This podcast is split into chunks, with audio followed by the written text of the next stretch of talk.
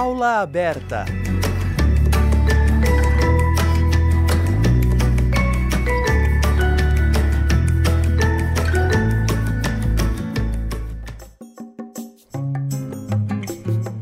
Olá, ouvinte da Rádio Fapcom. Eu sou a Isabelle Cabral e começa agora mais um Aula Aberta. Nessa edição, você confere a palestra do ex-aluno da Fapcom, Bruna Guiar, que contou suas experiências ao longo dos nove anos no mercado audiovisual.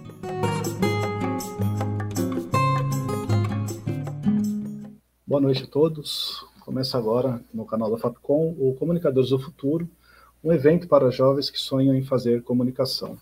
Eu sou o Fernando Mariano, coordenador do curso de Rádio, TV e Internet da Fapcom, e no encontro de hoje nós vamos receber o Bruno Aguiar, egresso da Fapcom, que já tem pelo menos aí nove anos de experiência no mercado audiovisual, passando por diferentes produtoras e emissoras de TV. Boa noite, Bruno. Boa noite, Fê. É um prazer estar aqui hoje. Muita saudade aí de, da época de faculdade. É uma pena que a gente está no, no remoto, né, em vez de estar presencialmente. É, presencialmente.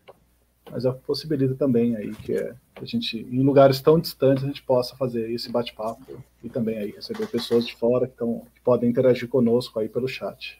Né? Bruno, é, você se formou em 2017, certo? Isso, 2017. E como que você é, se despertou para a área e chegou né, a decidir pelo curso de rádio, TV e internet? É, é, uma, é uma história bem interessante. Eu, eu comecei. Eu tive uma. A minha primeira experiência de, de profissão foi num, numa parte administrativa de uma empresa terceirizada de RH. E logo de cara eu percebi que aquilo não era para mim, sabe? E, e aí eu logo, passou três meses, eu já, eu já me desliguei da empresa e eu recebi uma proposta, né, procurando emprego, de ser estagiário numa produtora de vídeo. E, e aí, então eu comecei já dentro da área muito cedo. É, eu comecei numa, numa produtora que fazia eventos, né, chamava Cinevision, e ela era localizada dentro do, de um espaço chamado Quanta, Quanta Studios que é um lugar muito conceituado para quem trabalha com audiovisual, praticamente todo mundo conhece, porque eles são os dois maiores estúdios do Brasil em questão de espaço e equipamento. Lá eles podem locar luz, é, e existe também grandes produções lá. Então ali foi o meu berço, porque a partir dali eu consegui é, aprender sobre audiovisual e poder ver grandes produções. Então isso, isso despertou minha atenção é, inclusive, lá, era, lá foi gravado o último Ídolos, que eu tinha 17 anos e vendo o último Ídolos ali, ao vivo. Então você vê grua, você vê movimentação de câmera, você vê é, apresentadores e tudo aquilo foi muito mágico para mim, porque a televisão ela é mágica, né? A TV ela passa esse sentimento de glamour, esse sentimento de riqueza, esse sentimento de jogo de luz. Então ali despertou minha paixão e o meu sentimento pelo audiovisual o Ídolos na Record ou era no SBT ainda? O Ídolos da Record. O da Record. Quem apresentou foi o Marcos Mion, na época. E aí tinha ano? Roberto Justus, uhum. tinha uma, uma galera, assim, bem legal. Que ano que foi? Bem... Aí você me pegou. É, pergunta difícil, né? Eu acho, é, eu acho que foi ah, eu não lembro. Não lembro mesmo. Porque eu tinha 16 menos 25. Eu sou de, de eu sou de comunicação, tem que fazer as contas. É, se você pegar o ano que nasceu, soma 16, né?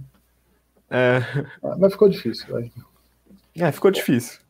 Foi entre 2010 e 2015, É, foi por aí mesmo. Por aí, né? É. Tá.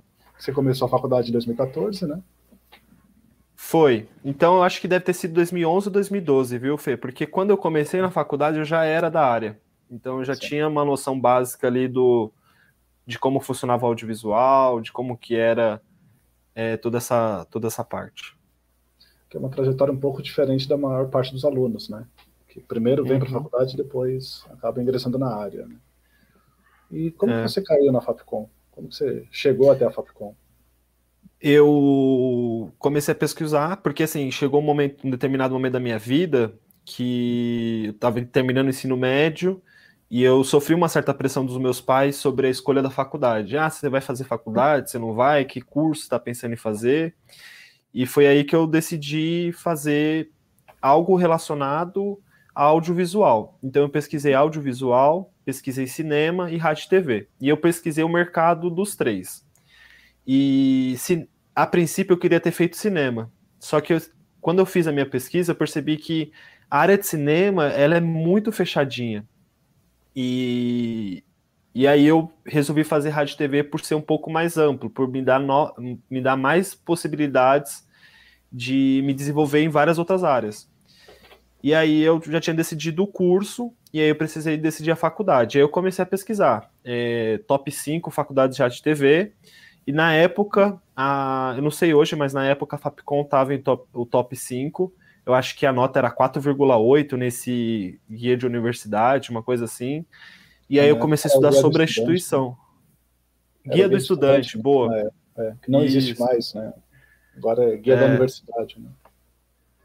Isso, foi isso mesmo. E aí eu vi uma matéria sobre a faculdade, e aí eu tinha prestado o Enem, e eu, e eu vi que a Fapcom aceitava é, a, a nota do Enem, né? O ProUni. Falei, é, vou, vou, vou tentar. E aí eu consegui fazer o cadastro, ganhei lá uma porcentagem de bolsa, e aí eu, e aí eu escolhi a Fapcom. Pô, legal. E hoje você está é, atuando na área em diferentes empresas, né? Isso, um isso. Como é que foi a tua trajetória? Nesse, você estava lá no, numa produtora ligada ao Estúdio Quanta, né? Depois uhum. você passou por onde? Ó, depois da produtora, eu fui para uma banda de rock. E o legal de falar sobre mercado, sobre mercado audiovisual, é que é, existe infinitas possibilidades. Você pode fazer diversas coisas em diversos temas. É muito legal. Então, por exemplo, eu saí da produtora e eu fui contratado numa banda de rock, onde eu fiquei ali num projeto deles por oito meses, que na época se chamava Mad Old Lady. E eles faziam uma produção, era uma banda de um de um, um empresário muito famoso, um empresário que tinha muito dinheiro, que tem muito dinheiro. Então ele investia na banda como um hobby. Então ele montou toda uma equipe para trabalhar na banda, trabalhar a marca da banda, para poder gerar né, o retorno que ele queria. E aí, essa experiência foi muito legal, porque primeiro é importante falar que eu sempre fui do, do, do segmento mais edição e captação, tá? Então, né, na banda, eu fazia edição, então a gente fazia videoclipe, acompanhava ele para os estúdios, e aqui eu vou contar uma coisa que eu acho que o Fê não sabe e que foi muito interessante. Quando eu estava na banda, eu já estava na faculdade, já estava aí cursando Rádio TV na Fapcom. E eu recebi uma proposta para passar 30 dias na Europa com tudo pago. Só que eu não pude aceitar porque era exatamente o fechamento de semestre. Então eu ia perder todas as provas e provavelmente ia pegar DP em, todo, em todas. E acabei não conseguindo. Hoje, né? E acabei não conseguindo ir. Caramba. É. Já superou Mas... Não, não porque não porque eu viajei para a Austrália, eu vi como que é bom, então eu eu deveria ter ido. Eu deveria. Né? Não, recuperava depois, um semestre ou dois depois você recuperaria, né? Ah, mas DP, DP na Fapcom não tem como. Graças a Deus eu, eu sou formado e não peguei nenhuma DP, porque, pra, inclusive para vocês aí que estão interessados, a Fapcom ela realmente é, força você a se dedicar ao máximo de performance, porque você vai ter que ler muito, vai ter que se dedicar, existe prova global, então assim, existe uma dedicação a mais do que uma outra instituição, e isso é bom para você, porque você vai levar esse conhecimento para a sua vida e vai poder aplicar isso na prática. Então, eu sou muito grato por ter escolhido a Fapcom, por ter é, seguido essa trajetória. Mas, voltando para o assunto, como eu, aí eu, por onde eu passei, né? Então eu fui para a banda de rock, é, depois eu voltei para a produtora que eu já estava, e aí passou um tempo, eu recebi o convite para ir trabalhar na Rede Brasil, que aí sim, de fato, foi a minha primeira experiência no mercado audiovisual, mas focado em TV. Que isso foi no meados de 2016 ou 17, uma coisa assim. Não, 2017. Não, 2016. 2016. E aí sim eu tive uma experiência de ver como a máquina funciona de TV. E ali foi uma grande escola para mim, porque a partir dali eu consegui desenvolver as minhas aptidões. E como era uma TV menor, como era uma TV de menor é, é, de funcionários, uhum. eu, eu, eu, pude aprender um pouquinho de cada coisa. Então eu, eu entrei para ser editor de, de, de, de, imagem, e ali eu fazia a minha edição, só que eu sempre fui um cara que gostei de é, aprender algo novo, olhar aquilo e falar assim, mas como funciona? Como que é? E aí eu fui desenvolvendo essa minha curiosidade sobre o mercado, sobre a faculdade já te ensina essa ter essa curiosidade, mas quando você está ali é, fazendo, é muito mais gostoso, porque ali é na prática. E aí eu, come, eu fazia edição, mas eu também me interessei por DTV, que é diretor de imagem, diretor de corte. E aí, eu, aí existiu um diretor lá, eu pedi se eu podia aprender e ele permitiu aprender. Então, por isso que eu falo que a Rede Brasil, para mim, foi uma ótima escolha, uma ótima oportunidade, porque ali eu consegui desenvolver outros talentos além daquele que eu já sabia fazer. Então, eu pude ver áudio, é, fazer direção de imagem, ver como funciona uma produção, ver como funciona a redação do jornal. E ali eu fiquei na Rede Brasil por dois anos, que foi uma experiência magnífica para o meu conhecimento que eu tenho hoje.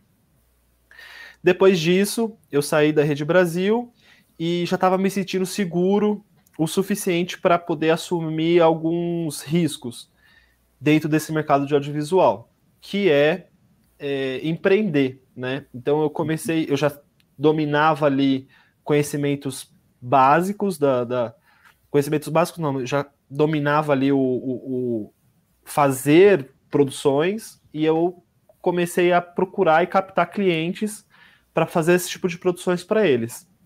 E aí eu, eu fui convidado a ser coordenador numa empresa chamada Cena 5, que é uma empresa voltada para coberturas de eventos de formatura. Uhum. É... Inclusive eu tenho um videozinho, pode, pode rodar ou pode. segura um pouco? Pode? Não, pode colocar agora, que a gente já vai... Pode. Até se alguém quiser fazer alguma pergunta. Mas se é. quiser, você pode mostrar já. Augusto, se puder colocar a tela. Né? É o outro. É o outro? É o outro. É, é o próximo. É o do meio. Isso.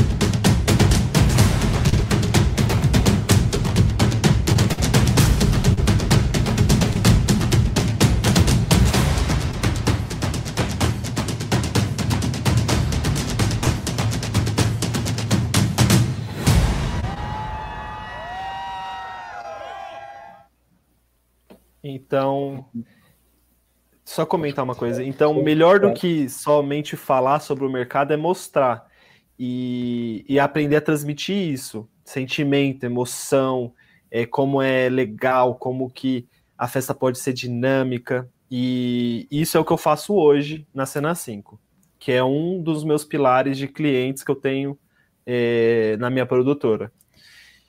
É, aí agora vamos voltar para o assunto? Você... A Cena 5 é a tua produtora?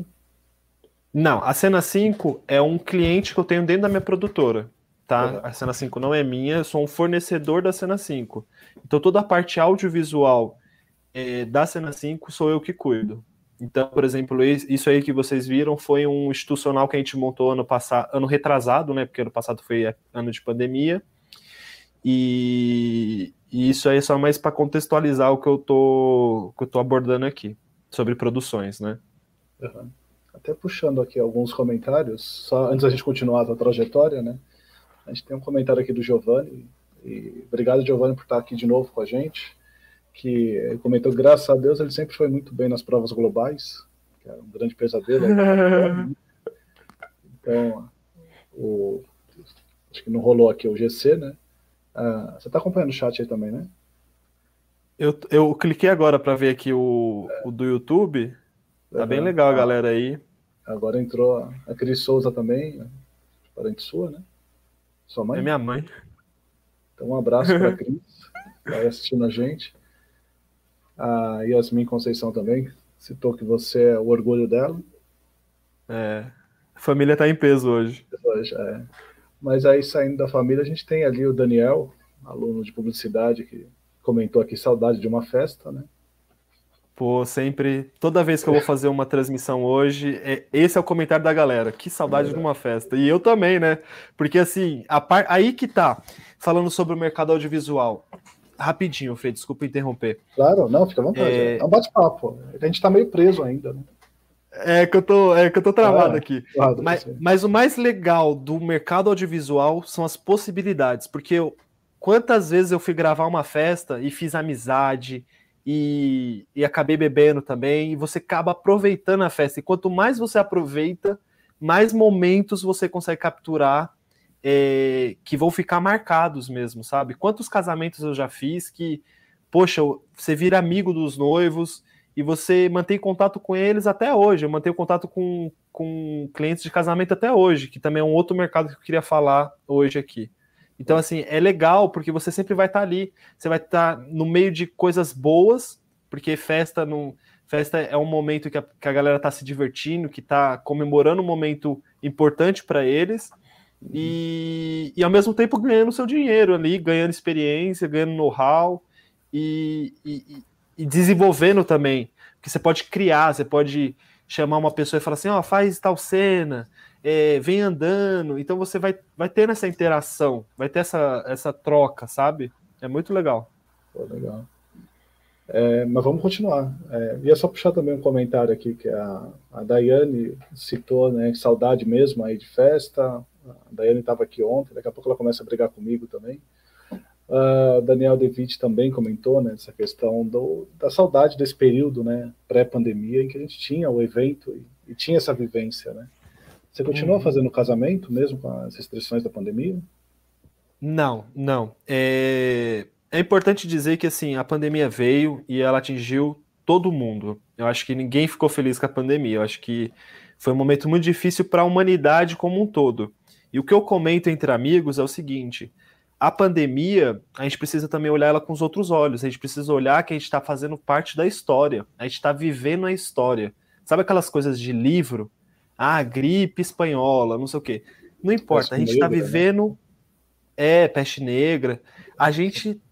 Nós estamos participando da história. Então, assim, a gente precisa olhar também com outros olhos, sabe? Eu sei que está sendo um momento muito difícil, é difícil ficar em casa, é difícil abraçar os entes queridos, não poder abraçar os entes queridos, mas a gente precisa ser forte, porque se Deus quiser, a gente já está saindo dessa e a gente vai poder também aproveitar muito mais porque, porque assim, a gente só sabe aproveitar as coisas que a gente perde. Então, como foi retirado essa certa liberdade que a gente tinha, quando voltar, eu acho que, eu acho que as pessoas vão aproveitar muito mais os momentos em família, muito mais as festas, poder viajar mais. Eu acho que a vida vai se tornar mais intensa.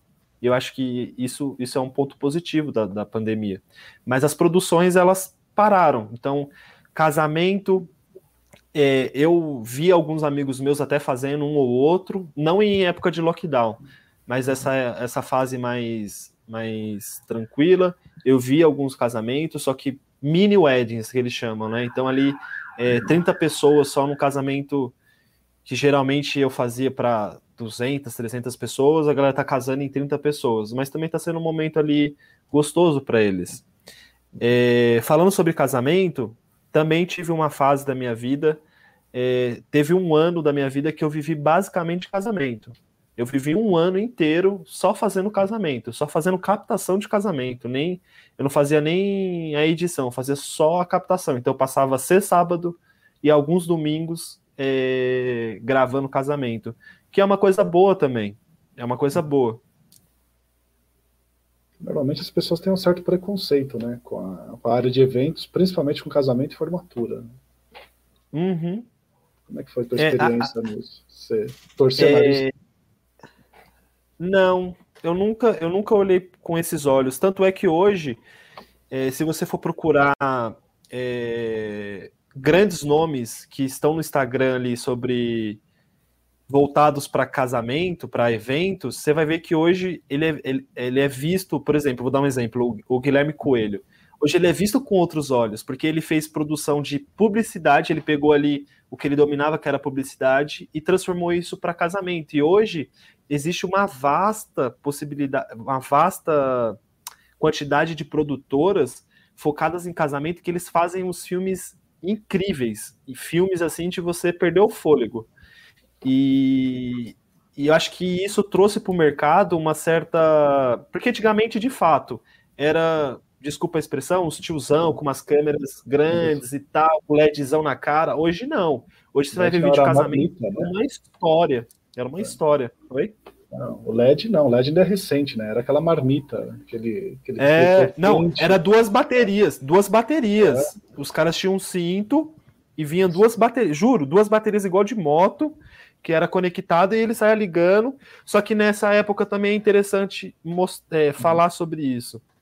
Nessa época eles ganhavam em dólar, eles não ganhavam nem em reais. Porque os equipamentos eram tão caros que a galera que fazia, eram poucos, obviamente, porque o equipamento era muito caro e eles ganhavam em dólar.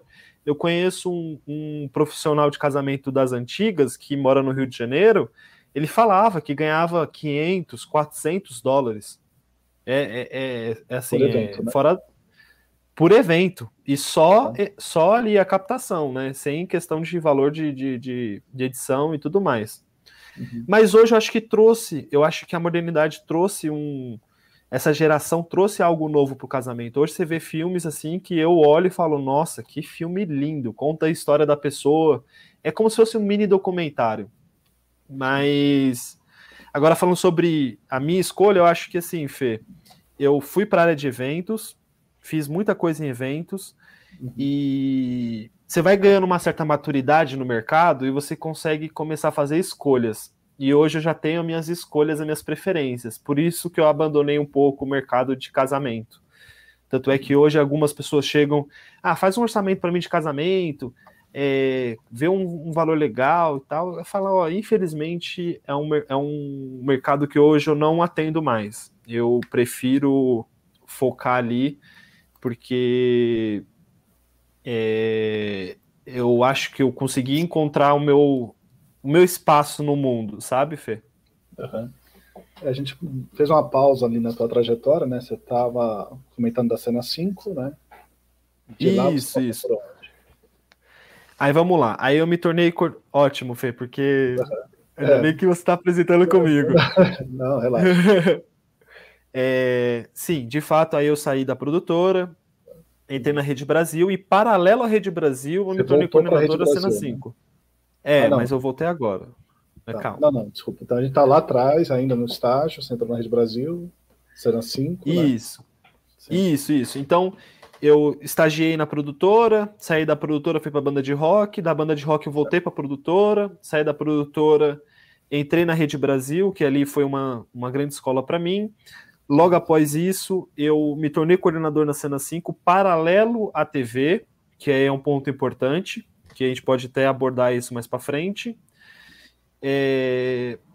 E aí eu também comecei a captar, aí eu também passei, aí eu, eu acho, é, eu saí da, aí depois de dois anos eu saí da Rede Brasil e aí eu comecei a andar mais sozinho. Então eu tinha já uma cartela de clientes e comecei a trabalhar também com publicidade, que é o ponto que eu quero chegar. Porque no audiovisual existe diversas possibilidades, diversas mesmo. E, e, eu tive o privilégio e a honra de trabalhar com Bob Soares, que é um grande diretor de publicidade. E ele me ensinou muito. Ele tem uma produtora chamada Tudo Bem Filmes, que ali eu consegui é, absorver a trajetória, absorver os conhecimentos, é, tá participando ali de, uma, de um tipo de produção que eu nunca tinha visto. Porque em publicidade existe um caminhão de dinheiro que eles podem gastar para fazer um filme. E, e, eu tive a honra de participar de um filme que marcou a minha vida, que foi um filme da Pilot, a Caneta Pilot. E eu trabalhei nessa, nesse filme como é, como segundo assistente de direção na época. E isso era muito jovem, tinha 22, 21 anos. E, e foi uma experiência magnífica. Porque a produção de, de publicidade é diferente da produção de TV e de eventos. E, e eu pude é, ver como funciona o pensamento de um diretor. Então, o diretor ele escolhe a paleta de cores que ele vai trabalhar, ele escolhe o figurino, ele escolhe o casting e pasme, existe casting de mão, tá? Eu participei e eu vi, juro por Deus, casting de mão. E a pessoa lá botava as mãos, a gente gravava todas as mãos lá e a gente fazia um, um compiladinho, mandava para o cliente, o cliente escolhia a mão que ia entrar no filme. Então, assim, é, é surreal de, de detalhes que a publicidade exige. E para poder ilustrar um pouquinho isso, eu tenho uma recordação muito incrível, que é o, um vídeo, o primeiro vídeo aqui, que é da Pilot, que é um make-offzinho do que a gente. de como é essa produção. Augusto, coloca pra gente.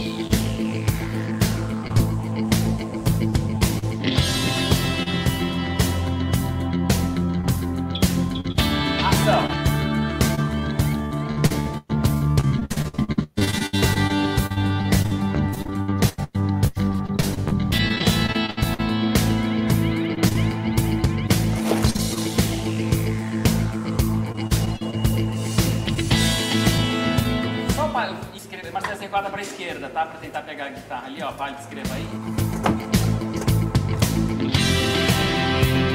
Vai estar, acho que. Tá tá é mais um pouco. Entra mais perto dela.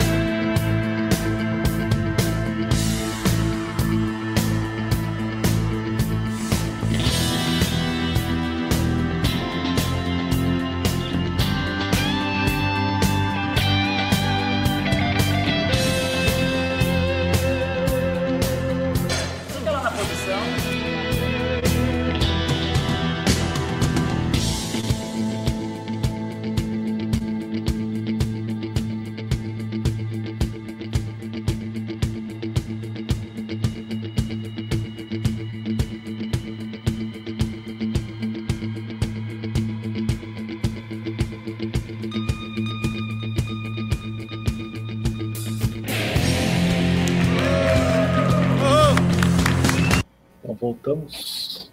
É, então a gente está na publicidade, né? A tua passada, tua passagem pela publicidade.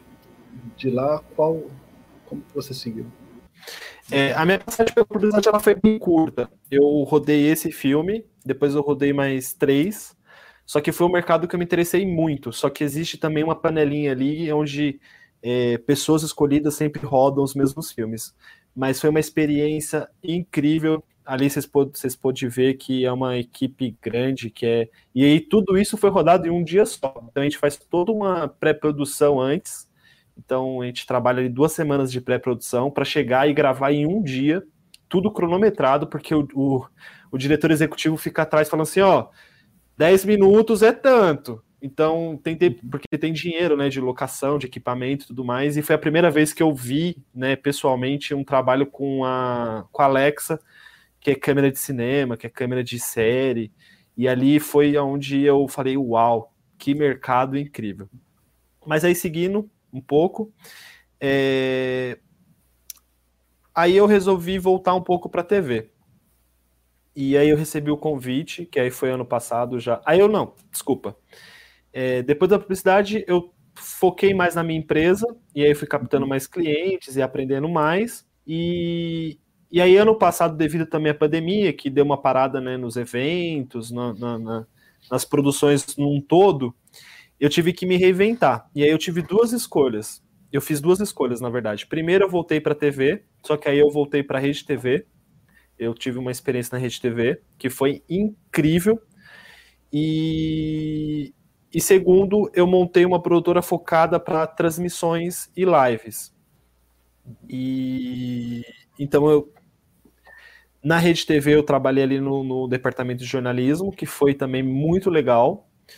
E as lives, eu fazia live de eventos, inclusive começo desse ano eu passei duas semanas no Rio de Janeiro, é, produzindo uma live gigantesca, que também foi. que aí também é um outro nicho de mercado que você pode, pode escolher trabalhar. E, e em paralelo a isso, eu estava na Rede TV, daí eu saí, e agora, atualmente, eu voltei para coordenar um projeto de jornalismo na, na, na Rede Brasil. Pronto. Caramba. Vamos, a gente vai falar das lives daqui a pouco, até porque eu acho que é um grande assunto aí do momento, nesse último ano né, de pandemia.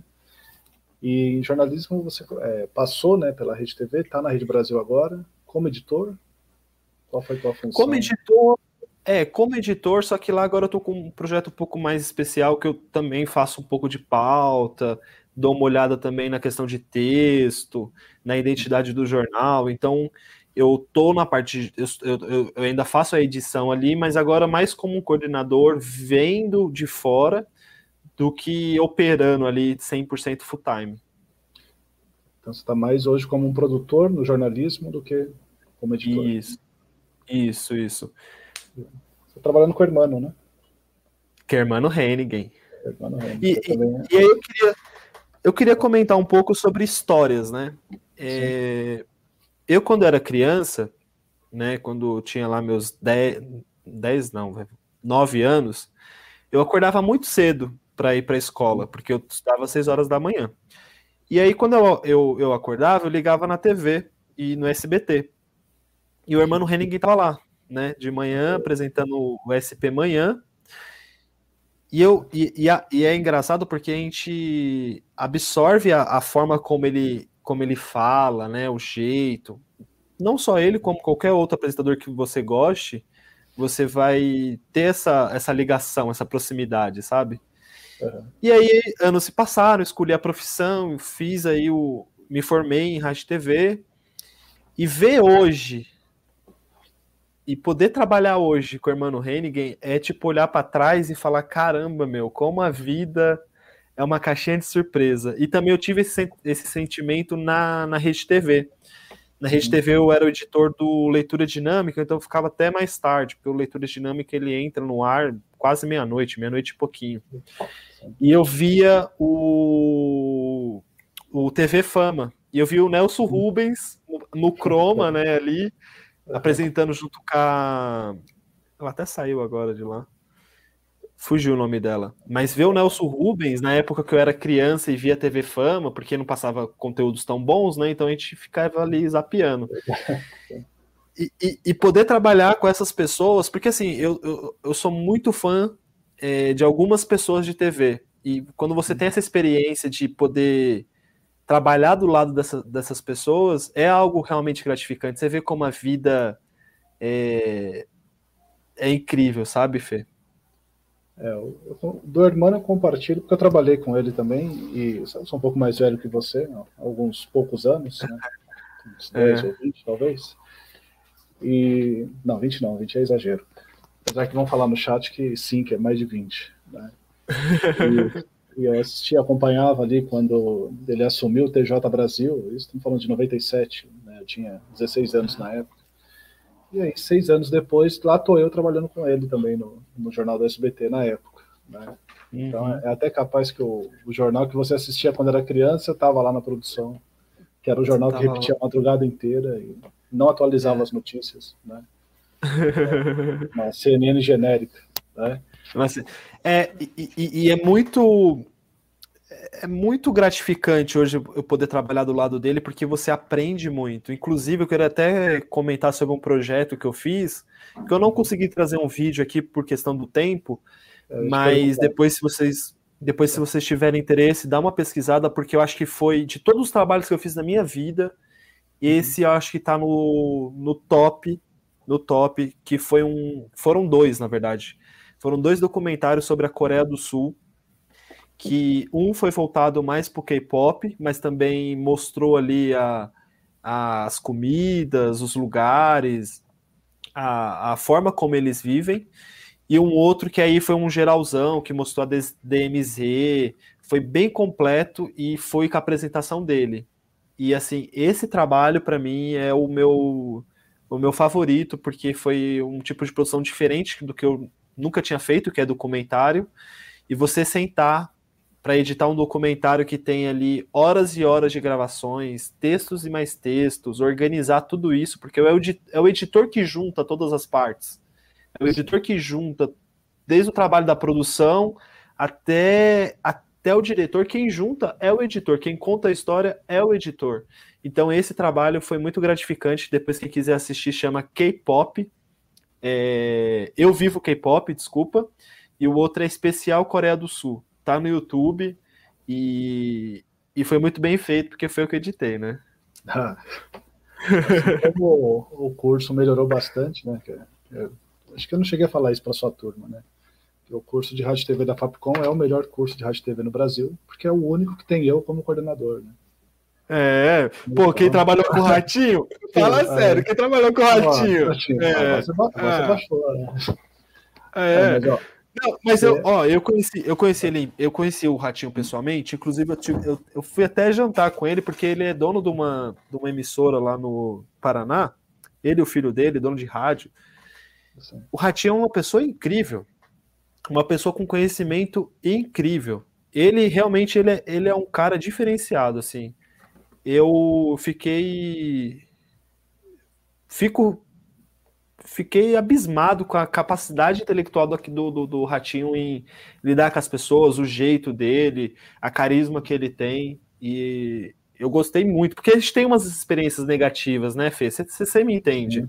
Uhum. Você, acaba, você acaba sendo frustrado em alguns momentos ali da sua área profissional por esperar demais, criar expectativas é, sobre alguém ou sobre alguma pessoa e às vezes é frustrado. Mas o Ratinho foi uma, uma expectativa, uma, uma experiência tão positiva que eu tive.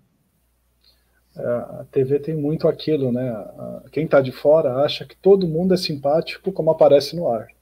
Né? É, exatamente. E, em cada momento da vida a gente assume um papel, né? A gente está assumindo um papel aqui, um papel em sala de aula, um papel, por exemplo, você lá na Rede Brasil, nos eventos. E o uhum. apresentador é a mesma coisa, né? Mas o Ratinho, é. acho que se ele não tivesse o mérito dele, e eu sei que sempre que a gente fala de Ratinho gera uma certa polêmica, principalmente no meio acadêmico, mas se ele não tivesse lá o mérito dele, ele teria chegado onde ele chegou. Né? Sendo é. que o, o, cara que deu a chance para ele não chegou na metade do caminho que ele chegou. Né? Pode ser discutido uma série de coisas, mas ele tem ali um mérito muito grande. Né? É, eu vou puxar dois comentários aqui, a gente tem alguns professores que estão acompanhando. Né? É, o professor ah. E um aí, abração para você. É, e aí, quando eu falei da idade aí, de uns 20 anos a mais que você, o Wellington já soltou essa aí, porque eu fui orientador dele, né? Então, não tenho culpa que o Wellington entrou tarde na faculdade e é mais velho do que eu, né? É, é. A professora Márcia também, não lembro se a Márcia, acho que não chegou a trabalhar com vocês, mas foi coordenadora nossa do curso de jornalismo, está aí também. Então, um abraço para a professora Márcia. Né? Enfim, é, mas você tem um ponto positivo em relação à minha carreira, né? Porque eu não conheci o Nelson Rubens. Né? Aí, eu tô vendo. deixa, deixa eu contar um segredo aqui. Eu sei que eu sei que isso não vai viralizar, mas é é muito engraçado. É, primeiro eu precisava lembrar da apresentadora que, que, que faz junto com ele. É, a Morena, sabe? Você lembra eu o nome dela? É. Não, faz tempo que eu não assisto TV Fama. Eu juro que não é porque eu não assisto TV Fama, não é aquela coisa de professor, do tipo, ah, não assisto essas coisas. Porque eu, eu assisto, né? Uhum. Sei, Fernando, é, sei. Eu, eu assisto programa ruim. Né? Não que o telefone seja ruim, eu tô me comprometendo aqui. Não, né? Eu entendi, entendi. É, é, é, que não dá tempo. É... Mas a gente procura. A, é a mesma a... do Carnaval? Eu acho que é. Mas enfim, eu vou, eu vou explicar. Eu vou explicar, as pessoas vão entender. Ela é bem mais alta que ele, né?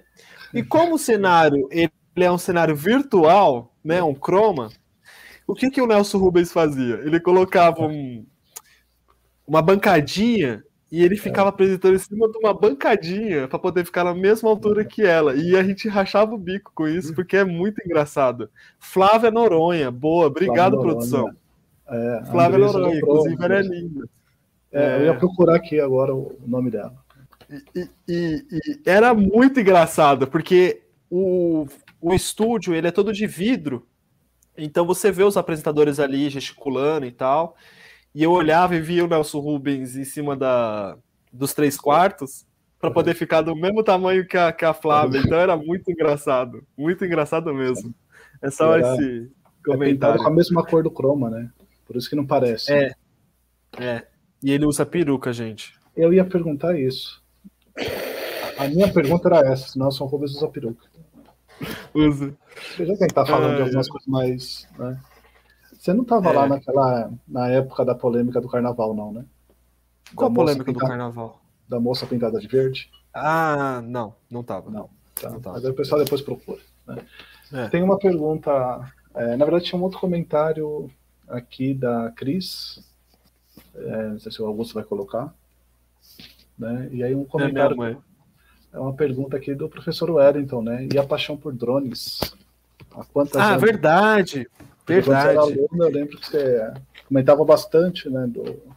Você estava investindo em drones, fazendo alguns vídeos. Né? Seguiu? Isso, muito, muito bem lembrado, Wellington. Inclusive, a gente conversava muito a respeito, ele tinha interesse ali em comprar, eu já tinha. É, eu vou falar uma coisa para você, Fê. Eu acho que eu fui um dos primeiros profissionais de drone no Brasil. Quando eu comecei, porque eu, eu importei o drone, que era o Phantom 1 na época, e praticamente ninguém tinha. E aí foi um grande diferencial para mim na época, porque eu consegui prestar serviço para muita gente, para muita gente mesmo, para vários para diversos é, segmentos diferentes. Então, tinha vez que eu ia fazer um, um, uma imagem de casamento, tinha vez que eu ia fazer a imagem de, um, de uma empresa, por quê? Porque tinha poucos profissionais faziam. Sim. E era muito caro na época. Tanto é que o meu primeiro drone eu paguei um carro no drone, mas é da área, você precisa aprender a fazer investimentos para poder também ter, ter lucro. E aí eu também fiz um curso super específico, na época eu acho que eu paguei questão de R$ 1.500 com um professor na Moca e ficava ali treinando.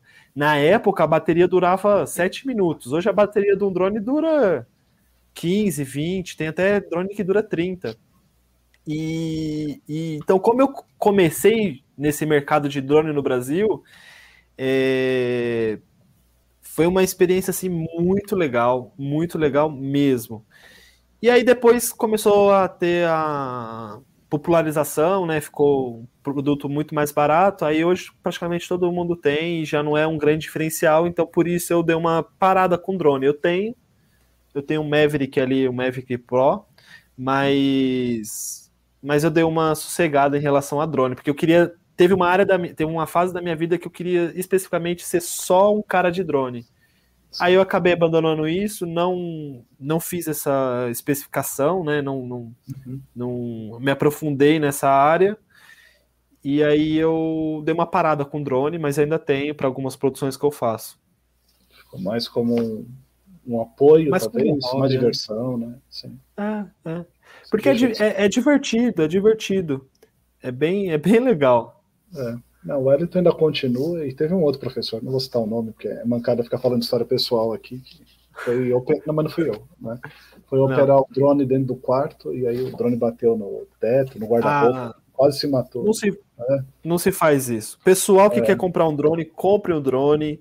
Tem, tem umas linhas mais em conta, que é para iniciante, por exemplo, a DJI tem o Spark, que é um drone fantástico para você que quer aprender. E mas aqui vai o conselho, não fica ligando dentro de é, ambiente fechado. Vai para um parque, vai para um lugar tranquilo, deixa o drone carregar os satélites, entendeu? Quando ele carrega ali os satélites, fica muito mais fácil para operar. Tanto é que quando, eles, quando o drone carrega de 13 a 15 satélites, você pode soltar o controle que vai ficar parado do lugar que ele tiver. Mesmo se estiver ventando, ele vai fazer o equilíbrio e vai ficar parado. Então, tome cuidado. E outra, toma muito cuidado, pessoal, porque isso é uma arma, viu? Eu já vi casos de drone cair a cabeça das pessoas e, e pode até matar. Se você colocar a mão numa hélice, você, você corta o dedo. É, eu já vi cortar o dedo de um outro professor que está aí no chat também, que acabou de falar aqui, que eram conversas muito legais de drone e tecnologia, né? É. Pronto, ó. esse eu expus muito... mesmo. Né? muito obrigado, Elton. Saudade enorme de você. E marcar uma pizza aí para a gente se reencontrar. Com certeza. Ah, legal que o Wellington lembrou do drone também. Eu lembro que na época eu estava te orientando, né? E aí era uma das conversas ali que você trazia também em paralelo ao teu trabalho de conclusão. Né? Uhum. É, só voltando rapidamente na questão do, do, jornalismo, eu acho que é um ponto que é legal trazer, porque a tua formação é em rádio e TV. Né? Como a gente comentou lá no início, você fez rádio e TV na Fapcom entre 2014 e 2017. E aí você é, atualmente está num projeto da Rede Brasil, né, ligado a jornalismo. E tem essa, é, parece que uma certa um certo estranhamento né, quando se fala de um radialista é, trabalhando em jornalismo. Uhum. Você sentiu isso quando você foi lá para a Rede TV e agora na Rede Brasil?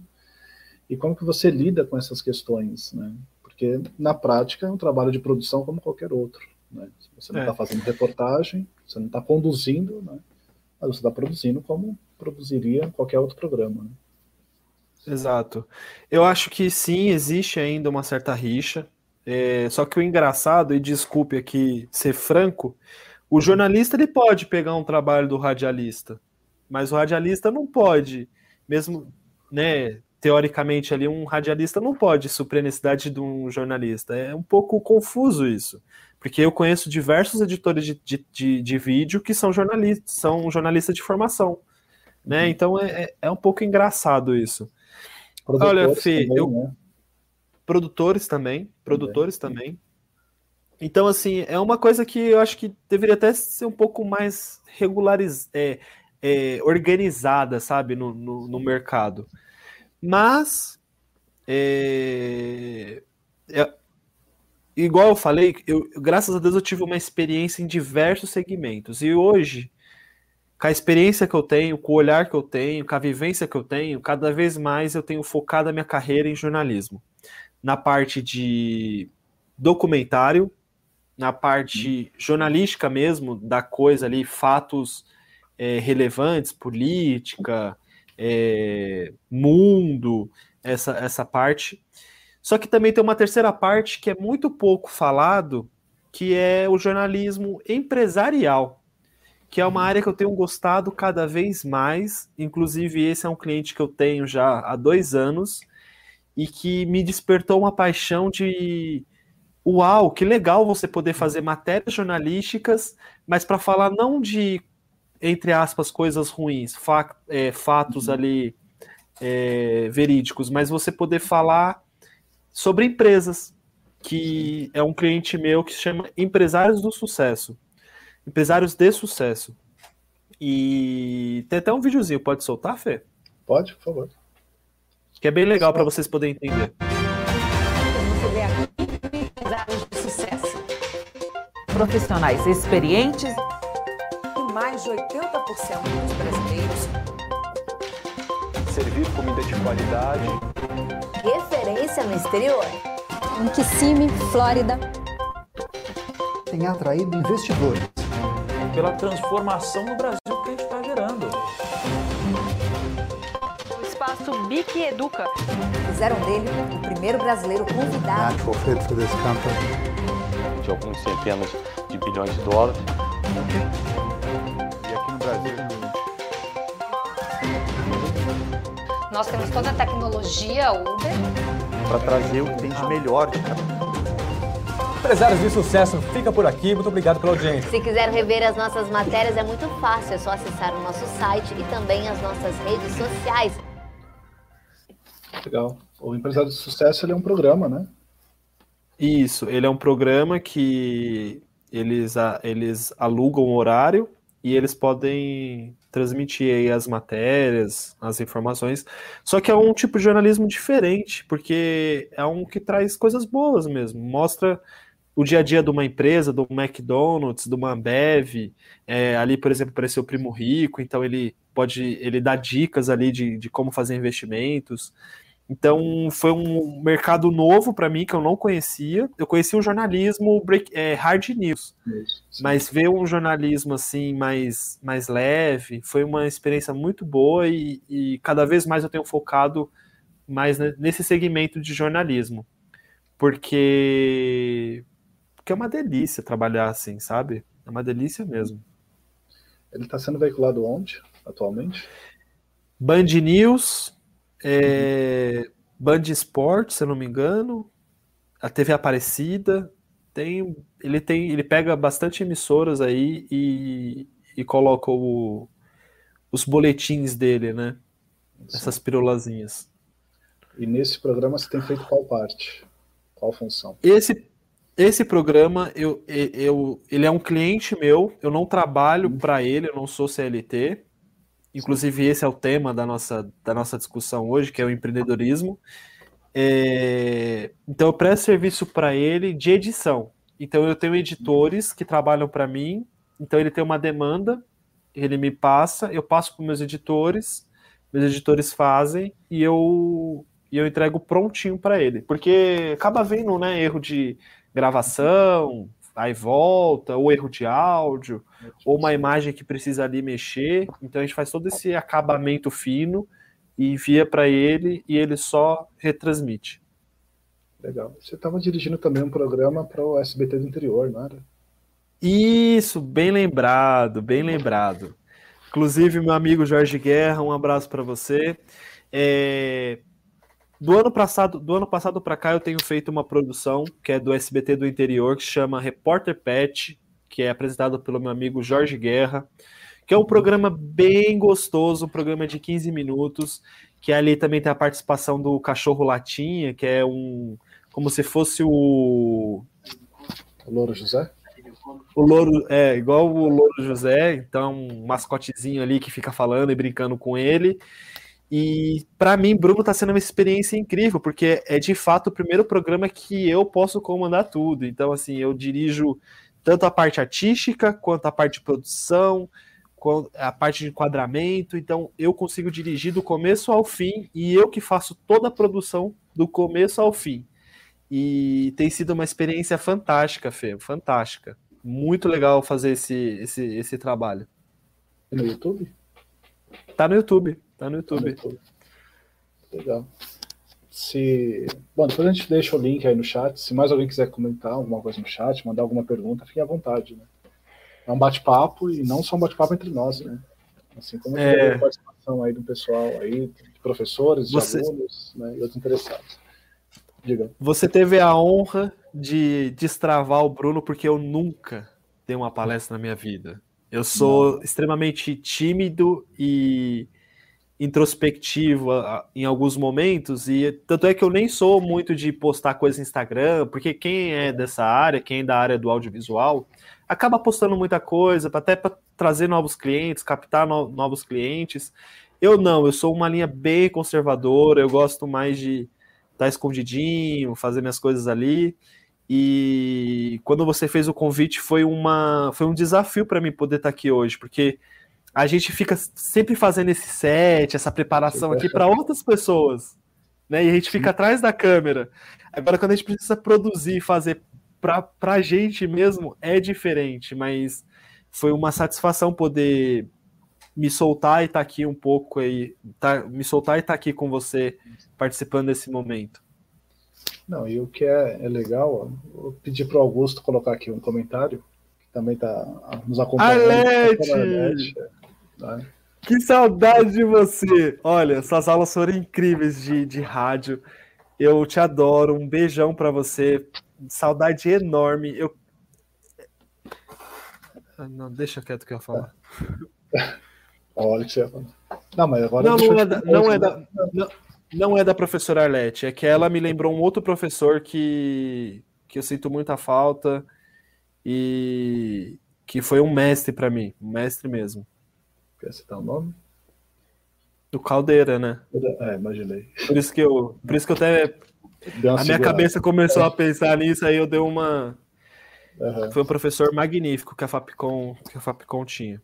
Mas Arlete, muito obrigado de coração, eu te adoro. É, e aí, situando para quem não conheceu, o Caldeira foi um professor nosso da área de vídeo, né? Deu aula de vídeo, né, para vocês. Isso. semestre. E o Caldeira faleceu no início de 2019, né? Então, por isso, quando a gente cita o Caldeira, sempre dá essa. Mas o Caldeira não é. gostaria que a gente lembrasse dele com, com tristeza, né? Lembrar dele feliz, dele alegre, fazendo as coisas. É, uma coisa que a, que, que a, é, foi verdade, foi a última vez. Verdade. Sim. Momento triste, mas é, era um ser de luz mesmo. É. Isabela foi bem sensível agora de identificar, né? Não sei se a Isabela chegou a conhecê-lo, né? é, era o Caldeira, né? E o, só uma passagem rápida, o Wellington tá aí. É, eu sempre faço questão de lembrar dessa história. Quando o Wellington foi contar para o Caldeira e para um outro professor muito amigo nosso, o professor João Carlos, né, que o Wellington ia ser pai. Aí tava eu e o Wellington super emocionado, né? Como a Isabela já colocou lá no chat também, os dois piscianos, né? É, pô, que legal, vai ser pai. E o Caldeira achando da nossa cara ali, da, tipo, ah, dois mole aí, chorando, né? Vai se ferrar e trocar fralda. E fez piada pra caramba com isso. Então, é, a gente é, lembra do Caldeira, é. né? É zoeira, né? É, então, é. E, e, é um, e, e foi um professor que marcou muito porque ele tinha uma, uma experiência incrível de saber como que realmente funciona o mercado. O mercado audiovisual não é só flores. Você precisa se virar, você precisa fazer gambiarra, você precisa puxar fio. E melhor do que ninguém, o Caldeira sempre sabia improvisar e criar uma solução para os problemas que a gente tinha quando a gente precisava fazer as nossas produções ali na faculdade. Então ele. Não, peraí, deixa eu pensar. Ele ia lá e trazia um cabo, trazia uma, uma outra câmera. Então acho esse espírito que tem que ter, sabe, Fê? É esse espírito que move o audiovisual. E tanto em TV quanto em eventos, você sempre vai ter perrengues, tem que pensar rápido, tem que agir rápido e tem que resolver. Então você bota um fio, puxa, dá um jeito para poder para poder o telespectador ter a melhor experiência possível daquilo que você quer transmitir. O planejar faz parte, mas também o é, é, adaptar, é, né? Porque nem tudo dá certo. Né? Exatamente. Legal, que, legal de ter lembrado, que eu não, não ia tocar no assunto do caldeiro, porque também sempre me emociona. Né? E legal é a participação é. da professora Arlete também. Obrigado, Arlete, é. por estar aí com a gente. É. O, o, o, que fez me puxar essa memória foi exatamente a Arlete, porque aí eu lembrei da, da época de rádio, que eu ia lá fazer a locução. É, eu fiz rádio e TV, mas eu nunca era muito fã de rádio, então você tinha que ir lá fazer locução. E eu lembro que teve uma matéria, acho que foi direção de, de rádio, que foi ele que foi ele que deu, e aí instantaneamente já veio ele na memória e, e fica aqui o meu meu sincero votos de felicidade para ele, porque era um cara que merecia muito, merece muito e vai ser lembrado para pela gente como um, um, cara incrível que ele sempre foi. Como colocando aí a frase dele, Augusto, vamos lá, que o Wellington acabou de colocar. Se não é isso, é quase é, isso. Né? Se não é isso, é quase isso. A gente até homenageia o Caldeira no curso com a produção do quinto semestre, né, que é de direção para TV ao vivo, a matéria que hoje está com o professor Wellington, né, que é um programa ao vivo, que a gente deu exatamente esse nome, é uma revista eletrônica, e aí até já fazendo aí o nosso jabá, né, então segunda às oito da noite, quarta às oito da noite, a gente tem a produção, na segunda-feira o pessoal do quinto noturno, quarta-feira o pessoal do quinto matutino. Né, e, e é um programa do que, Fê? É uma revista eletrônica, né, então tem entrevista, tem jogos, receitas, mas no jeito caldeira de ser, né? Uhum, uhum. Depois dá uma olhada. Né? Inclusive, a, sim, claro. a, a, que faz a receita na quarta-feira de manhã, eles apelidaram de minha filha, porque a gente nasceu no mesmo dia, claro que em anos diferentes. Ela tem um jeito peculiar né, de levar a vida muito parecido com o meu. Né? Mais tranquilo. É, não, meio atrapalhada também. Né? Então faz parte ah. aí do, do, do é. esquema. É, a gente ia falar das lives, né? A gente já passou pelo jornalismo, pela publicidade. Como é que você caiu nas lives? É... Boa. É... Adaptação, Fê. A gente está no mundo e o mundo você precisa se adaptar o mais rápido possível. E mais, é... Quanto mais rápido você souber se adaptar, melhor vai ser para você construir uma carreira de sucesso. Eu acho que esse é o ponto. É... Eu tinha ali uma. É... De 30% a 40% do, do meu faturamento vinha de eventos, vinha de formatura. E por questão de lockdown, por questão de. Inclusive, é, a Globo ela fez uma matéria da última, do último evento que a Globo fez a, Aliás, o último evento que a gente produziu de formatura, a Globo fez uma matéria falando um monte da empresa, que a empresa tinha sido negligente e tudo mais. Só que na época tinha acabado de passar o carnaval. Eu acho que era a segunda semana depois do carnaval. E eles fizeram uma matéria e tal, e, e eu tava fazendo a cobertura desse evento como se eu só escutando, né? Como todo mundo, ah, tá acontecendo isso, tá acontecendo aquilo e tudo mais do nada você se vê sem aquilo que, de certa forma, faz parte ali do seu ganha-pão. Eu falei, meu Deus, e agora, né? Eu vou ter que criar uma solução. E aí eu comecei a pesquisar e tudo mais. E eu falei assim, bom, vou fazer um investimento. E aí eu fiz o meu investimento e comecei a captar recursos, captar clientes para esse tipo de investimento que eu tinha feito. Que no, no caso, não sei se dá para ver aqui, mas, por exemplo, isso aqui é uma Atem Mini Pro. Então eu fui lá, comprei a Atem, para produzir lives para clientes que não podiam estar próximo do seu, do seu público. Então, eu acabei montando uma estrutura mais para formatura, então a gente acaba atendendo as comissões, vendendo o projeto, falando como vai ser, qual a expectativa da formatura das pessoas, e aí eu montei toda uma estrutura para poder, poder atender eles. E aí também, fora eles, eu também acabei, graças a Deus, conquistando outros clientes. Mas a dinâmica de, de live é diferente, né? É, por mais que a gente. Assim, é interessante porque você consegue levar a sua mensagem, só que não é a mesma coisa ali do próximo, né? Do, do, do contato mesmo, da, da, de você ver a reação das pessoas e criar técnicas para tentar é, prender as pessoas também foi um grande desafio que eu tive durante essa, durante essa produção de lives. A Isabela tinha perguntado aqui quando você se graduou, foi 17, né? 2017, final de 2017. Eu entrei em 2014 e final de 2017. É. E até aproveitando aqui, nem dar uma pergunta, é, de lá para cá, é, parou os estudos? é. é uma pergunta meio puxada de orelha, né? É. é. Mas não, é para eu ser parou, sincero? Não, então não. Então vamos mudar de assunto. Né? Não, não, não, eu vou falar. Eu vou falar. Uhum. É... Eu acho que assim, o, o, o, mercado em si ele é muito extenso. Você uhum. precisa. Uhum. O, que, o que acontece? Principalmente quando você faz uma graduação, você vai aprender um pouquinho de cada coisa. Então você vai aprender ali locução em rádio, direção de TV, é... você vai aprender pequenas funções. Tanto é que o nosso DRT abrange mais de cento e poucas poucas funções. O Fê vai saber falar melhor quantas, quantas é, abrange. Eram 70, eu... aí teve uma redução, né? Teve uma... É, o Temer, o, o Temer mudou a legislação e teve uma redução mesmo. Agora Isso, você pode tirar 5 é. por, por, Não, por pedido. Tinha voltado como era antes, tá uma bagunça, mas as funções que eram 70 reduziram para cerca de 20. Né? Se eu te falar que eu não tirei meu DRT é. até hoje, você acredita? Eu, acredito. Eu não, não tirei eu, até hoje. Eu tirei o meu Zé uma vez só. É, então. O meu Mas, é um carimbo na carteira. Eu até mostrei em aula recentemente. Mas é o pleno, né? Você tem o pleno. Eu não, eu tenho que tirar de 5 e 5.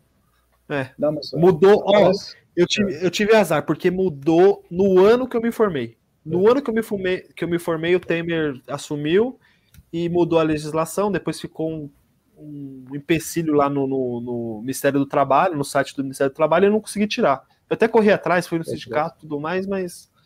Enfim, voltando para o assunto. Olhada, dá uma olhada que parece que o plano voltou. Melhor. Show de bola. Que notícia maravilhosa. É...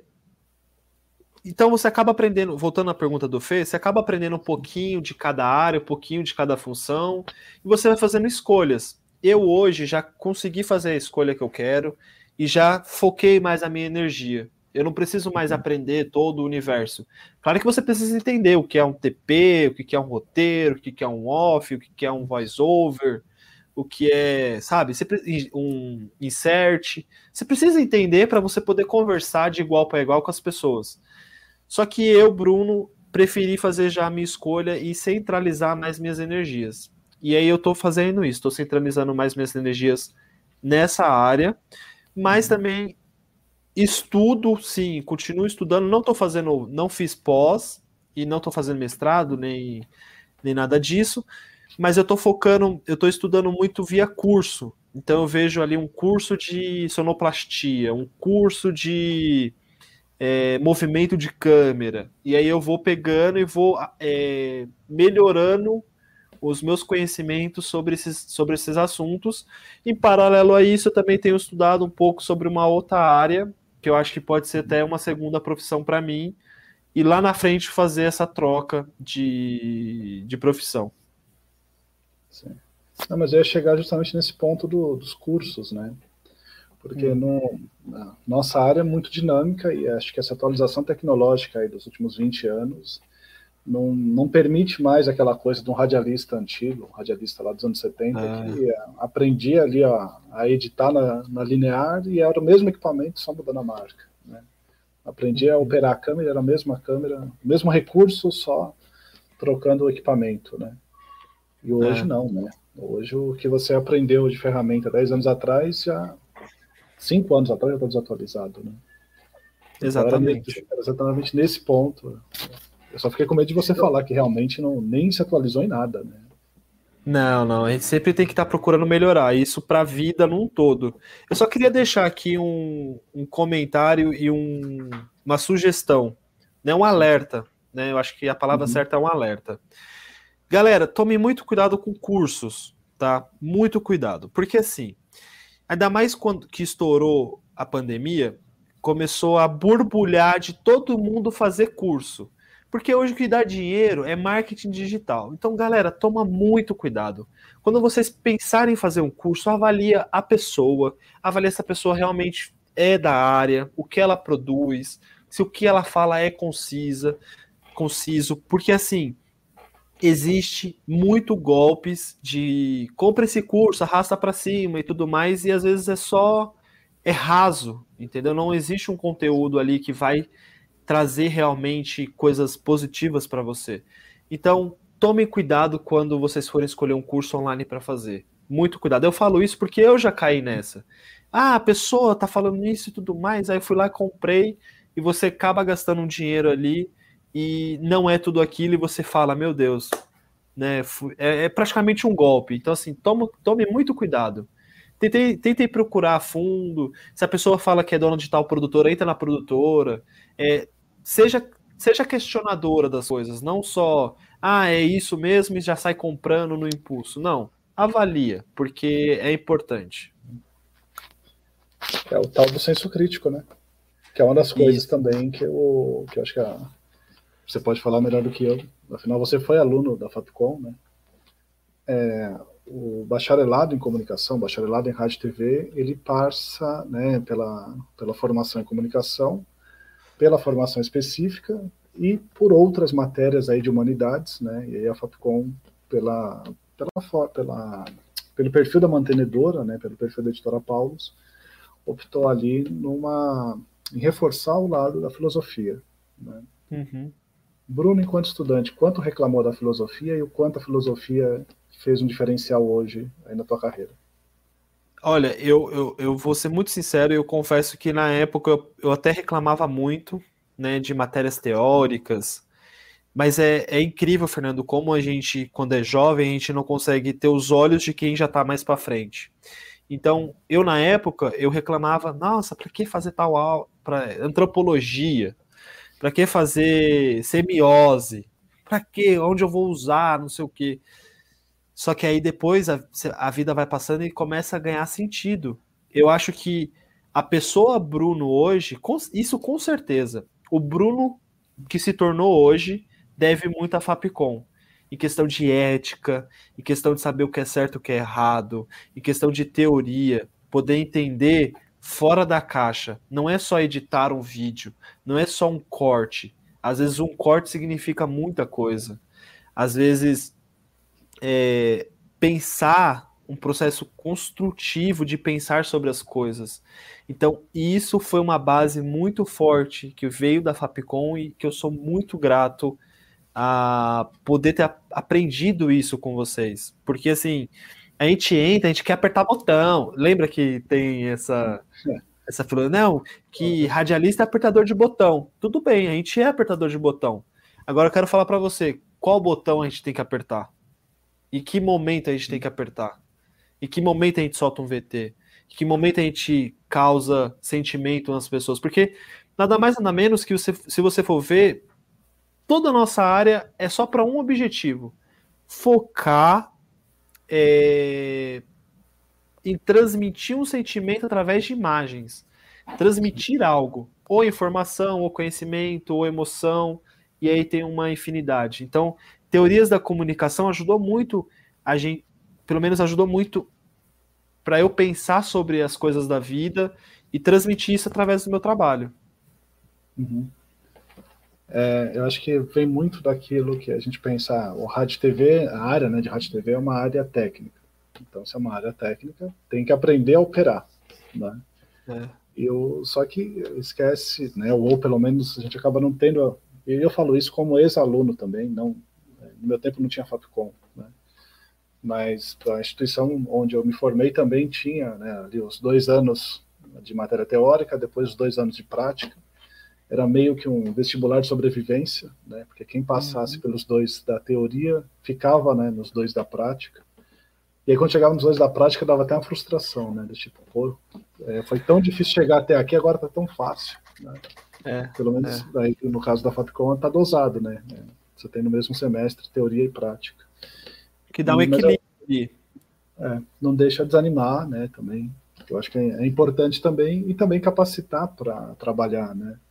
Eu lembro que quando é, eu só me senti confortável de procurar um estágio no terceiro, no terceiro ano, da, lá era anual, né? No terceiro ano da faculdade. Porque até o final do segundo não tinha visto nada ligado à área de rádio e TV, então eu me sentia incapaz de chegar numa produtora ou numa emissora e tentar uma vaga. Né? E sendo que o estágio, na verdade, é o, é momento em que você está ali aprendendo na prática, né? aprendendo no mercado. Né? Então, e, e, foi coisa que eu demorei também anos para entender, né? que a, o radialista ele não é o apertador de botão, mas ele é um produtor de conteúdo. Né? Ele é um, é, é um profissional que ele está ali para formatar uma informação e passar essa informação para frente. Mesmo que essa informação seja uma diversão, seja um entretenimento.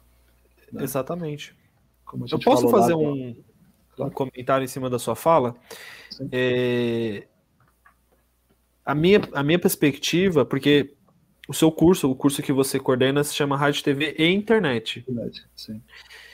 Na minha época, eu acho que você tinha acabado de incluir a, a palavra internet, uma coisa assim, quando eu é, comecei. Foi outra, foi outra coordenação. Foi outra gestora. É, sim. mas era, era algo recente. E hoje a gente já consegue ver os reflexos da internet sobre as grandes mídias. Então você vê as grandes mídias hoje perdendo muito dinheiro, muita força para o YouTube, para Instagram, rede social. E você também começa a perceber o caminhão de produções, cada vez mais produções nessas plataformas digitais e cada vez mais pessoas interessadas em produzir seu conteúdo e poder falar algo, ou divertir, ou levar sua mensagem de certa forma. E isso é um caminhão de possibilidades. Um caminhão de possibilidades para quem é um profissional de, de, de rádio e TV e internet, ou para quem é um profissional de audiovisual. Porque para essas pessoas existe, é necessário a produção. É necessário alguém pensando qual é a luz que eu vou usar, qual é o cenário, qual é o tipo de, equipamento de áudio para ficar limpo, para ficar coerente, para que as pessoas possam me escutar. Então, assim, é, graças a essa revolução digital, existe também uma novas e novas e novas possibilidades para quem pretende fazer um curso voltado para essa área ou para quem já é um profissional dessa área. Sim, eu acho que também. Aí, agora é minha vez de completar, né? Eu acho que o problema é que o, a, a mídia tradicional, as emissoras tradicionais, deixando um pouco de fora a Globo e muito menos de fora a Band, né? Mas se a gente for pegar as outras grandes, né? E aí citando a Rede TV onde você trabalhou, o SBT onde eu trabalhei também, a Record, parece que essas empresas demoraram para perceber que a audiência fácil ela não se sustenta a longo prazo, né? Uhum. E que vem um perfil de público, né? Que é um perfil da geração como a sua e da geração que está vindo aí adiante que não é uma geração que vai ficar presa só porque tem uma TV na, na sala ou no quarto. Né? E principalmente é. quando né, esse aparelho de TV tem um acesso à internet e tem pelo menos um YouTube ou um Netflix ali, ou um, um outro serviço de streaming. Né? Uhum. E quer dizer, eu até comentei isso ano passado no, numa participação minha num trabalho do quinto da época, né, pessoal que está no sétimo agora, que é aquela metáfora, talvez até um pouco politicamente incorreta, né, da idosa de mini saia. Né? Parece que a TV tradicional ela tenta ser jovem, mas não, não consegue porque está limitada num modelo que fez muito sentido quando não tinha concorrência, além do outro canal que está no mesmo aparelho. Né? E quando Exatamente. internet, parece que demorou para a TV descer do pedestal e entender essa nova mudança de público. Né? Uhum. A gente tem umas questões, eu vou resumir aqui, até porque senão vai ficar muito texto ali no chat, mas as, é, são perguntas do Otton e da Cássia relacionado ao DRT, né? É, o Otton chegou aqui um pouco depois, então só situando, você passou pela Rede TV, está na Rede Brasil, né, atualmente, é, tem produção, você está dirigindo uma produção que está no SBT do interior, e a Sim. tua empresa edita né, programas que estão na Band News, Band Sports e outros canais aí pelo país. TV Aparecida, né? A uhum. questão principal aqui, legal que a gente acabou tocando indiretamente nisso, é a questão do DRT, que você comentou que você não precisou do DRT para atuar nessas empresas, né? É, não, mas peraí, peraí, peraí, peraí. É. Rapid, rapidinho para as pessoas não fazerem confusão. É, eu, de fato, não tenho o DRT, eu não tenho lá o certificado, que agora é digital e tudo mais, só que quando eu, quando eu fui fazer essa solicitação, é, o Ministério do Trabalho estava com um problema. Então, é, o sindicato ele me deu uma carta dizendo assim, ó, o Bruno ele tem direito ao DRT, ele tem direito a exercer as funções, só que por questões legais nesse momento ele não está conseguindo retirar. Então é essa carta que me possibilita é, me possibilita atuar na minha área sem nenhum problema. Tanto é que eu já até fiz alguns filhos no SBT, que lá eles são muito rigorosos com essa parte é, legislativa, e eles pediram o DRT, eu falei assim, ó, eu tenho uma carta e aí tava tudo bem, entendeu? Porque de fato o sindicato pega pesado nas empresas, nas emissoras grandes em questão de legislação. Então, assim, eu não tenho DRT, mas eu tenho uma carta que comprova que eu posso exercer qualquer função. Assim como também o diploma, né? Também como diploma, é. Também Isso. é outra garantia. Na verdade, o DRT você pode tirar a partir ou dessa carta do sindicato, ou a partir da conclusão do curso superior, ou de um curso técnico para algumas funções específicas, né? É, é, porque senão a pessoa vai pensar assim: não, não precisa de DRT para fazer tudo isso. Não, vou, vou, vou. Você pode até se arriscar, você pode é, fazer produções de produtor ali, você não vai, não vai exigir tanto, dependendo do nível da produtora. Agora, Sim. se você pensa em trabalhos grandes, você precisa ter tudo bonitinho. Tudo Sim. bonitinho. É, e a outra pergunta era: o DRT ele serve para atuar em quais áreas, né? Você responde? É então, você, você falou que mudou, eu vou falar pelo que eu sei, aí com a coisa completa, pode ser? Uhum, sim. É porque é a aula que eu dou na quarta-feira. Ah, entendi. Então, é, Bom, até bem. onde eu sei, até onde eu sei, um pouquinho antes da época que eu me formei, existiu o DRT pleno. Ou seja, era um carimbo, você podia exercer qualquer função dentro das funções listadas lá, que na época era cento e pouquinho. A, a Dilma a Dilma foi sofreu impeachment, o Temer assumiu e ele mexeu nessa parte, que reduziu e trocou a nomenclatura de algumas funções. Então, por exemplo, existiam quatro funções de áudio, aí ele somou as quatro e colocou lá, operador de áudio, um exemplo só, tá? Eu não sei especificamente. Mas aí ele reduziu, ele reduziu ali a, a quantidade de funções, só que ele embutiu ela dentro de outras nomenclaturas. Então tem o é, tec, é, tecnólogo em audiovisual, uma coisa assim, que aí esse se enquadra em editor. Sim. E aí você tem lá 70 e poucas funções que hoje, até onde eu sei, você pode tirar 5 em 5. Então você pode tirar 5 essa semana, aí você recebe, aí depois você pode tirar 5, e aí você pode tirar todos, mas aí vai demorar. Aí você escolhe 5 e, e tira ali. É isso, É, Fê? eu- Deu pra entender? É, resumidamente é isso, mas com algumas correções. Né? É, algumas funções deixaram de ser consideradas funções de radialista. No caso de, por exemplo, maquiagem, é, acho que tinha no DRT antigo, lá no, nas 78 funções, tinha a questão do cabeleireiro, se não me engano também. É, algumas até nem existem mais, por exemplo, revelador de filmes, né, isso dentro de televisão. Né, existe no estúdio de cinema, no cinema analógico, no, no cinema digital. Né. Então, essas funções acabaram saindo, ou porque foram extintas né, dentro da televisão, né, ou do rádio, dependendo do caso, ou porque foram juntados aí sim, como você comentou. Né? Mas o, a última informação que eu tive referente ao DRT foi que voltou o equivalente ao pleno. Né? O pleno, é, também chamado na época né, de DRT de produtor executivo, permitia você atuar nas principais áreas ali dentro da emissora, exceto em funções que eram extremamente técnicas, né? tipo técnico de transmissão. Aí já era algo bem específico, né? já mais Hum. próximo da engenharia do que da, da área de comunicação. Né? Tinha adestrador, segundo o Wellington. Adestrador, eu não lembro se tinha, mas é, resumidamente, reduziu bem. Né? É, são três áreas dentro. Acho que é, vai ser um pouco técnico a explicação, mas acho que é legal até para não ter essa dúvida. Né? A, lei do radialista separa a área no setor técnico, no setor administrativo e no setor de produção. E essas 20 e tantas funções estão separadas em cada uma dessas três áreas. Né?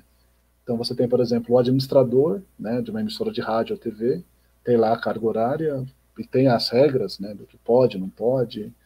Questão, por exemplo, do trabalho é, com exclusividade para a empresa ou não. Né? Aí o setor produção é onde entra o locutor, é onde entra o produtor, assistente de produção, é, o que de fato precisa para executar a produção, né? Os profissionais que de Uhum. fato executam a produção, inclusive, por exemplo, cenógrafo, né? E aí você tem o setor técnico, e aí no setor técnico é onde estão lá os editores, o pessoal da iluminação. O cenógrafo agora fica em dúvida se ele está no técnico ou se ele está no, no produção. Mas roteiro, por exemplo, está na produção. Né? O ITP também estaria no técnico. Né? Então, o que teve foram essas mudanças aí ao longo dos últimos anos. Né? E, mas, eu, mas aí eu concordo com o Bruno. Eu vi muito essa pressão do sindicato, essa fiscalização do sindicato em emissora grande. Né? Em produtora, ou em emissora né, em geral. Né? Mas em produtora, não. Em produtora ainda é um mercado um pouco mais, pelo menos do contato que eu tenho com produtoras, tem sido assim um pouco mais liberal. Né? É, e aí, quando você for começar a fazer, só para complementar um pouquinho, você está falando de legislação, quando você começa a dirigir, você precisa se cadastrar no Cidicine, lá numa aba, no, no Cidicine e na, na Ancine também, se eu não me engano, para você gerar um códigozinho ali que você é o dono daquela produção. E aí, é só para poder complementar um pouco isso que você estava falando, para pessoas que. Pega o carregador para mim, por favor. É, para você poder conseguir mandar isso para as TVs, então você lá na claquete você coloca lá o seu número que equivale a você naquela produção. Então, o registro na Ancine, né? Isso. Então, acho que agora ficou, tinha ficado um pouco mal entendido, então, essa questão do DRT, né? Que ontem a gente fez a, a live, né, o Comunicadores do Futuro, do curso de produção audiovisual, hoje é o de rádio e TV, né? E os dois cursos dão direito ao registro, né? Então, só pra Legal. também, acho que é legal a gente situar. esse- Ontem a gente procurou focar mais na área de produção audiovisual, mas também citando algumas coisas dos outros cursos, né? E hoje a gente está focando mais nas questões aí do rádio e TV. Né? É, estamos já caminhando aí para a reta final, né? A gente já está aí a uma hora e 24 minutos de live, quase uma hora e 25. Né? Nossa meta é uma É. hora e meia. Né? Então acho que tá fluindo, né? Você- Nossa, eu comecei bem tímido assim, aí foi, É. foi aliviando. Você vai ver na gravação depois que no começo eu tava até pulando na cadeira. De tão nervoso É que mesmo? você tava. Tava. Eu É. não podia falar, que senão você ia ficar mais tenso ainda. Né? Agora já pode. né? Não, agora tá mais tranquilo. Eu tô gostando dessas coisas aqui. Acho que eu vou virar um blogueirinho. Vou vender curso. É, vai virar Tem coisa melhor. melhor. Vou virar um youtuber, né? Meu, é, eu, eu dei o um recado sobre os cursos porque, Fê, eu já vi tanta coisa, tanta coisa, tanto absurdo de as pessoas se, pro, se autopromoverem especialistas ou mestre naquilo, mas a pessoa não tem um pingo de experiência, a pessoa não tem um pingo de prática, vem aí a pessoa vende isso para milhares de pessoas que não estão consumindo conteúdo bom, sabe? Então é melhor você ir para faculdade, é melhor você né, mergulhar nos livros, saber da onde está vindo o conhecimento, se aperfeiçoar, sabe? Então por isso que eu comentei, porque eu acho isso um crime que acontece e não tem uma legislação, não tem uma pessoa que fala, ó, oh, você não pode vender tal coisa. E eu acho que essa nova geração que da modernidade, da rede social, do dessa é, conectividade precisa ter aí um certo limite, sabe, Fê? Porque hoje o meio de produção ele está muito acessível, né? Uhum. E isso, de certa forma, também tem, tem um lado bom, né? Talvez a gente não pudesse nem estar aqui se o meio de produção fosse tão acessível hoje. Sim. Mas também é, é uma relação que sempre vai ter ali um segundo lado que leva a essa concorrência aí desleal. Né?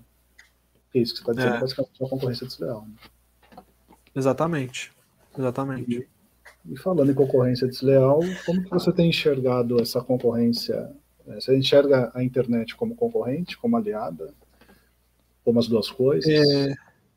Em que tá sentido? Na, minha, na minha vida como... Porque assim, hoje eu me considero é muito mais profissional, Sim. porque hoje eu me considero muito mais um empreendedor do que um Sim. profissional CLT.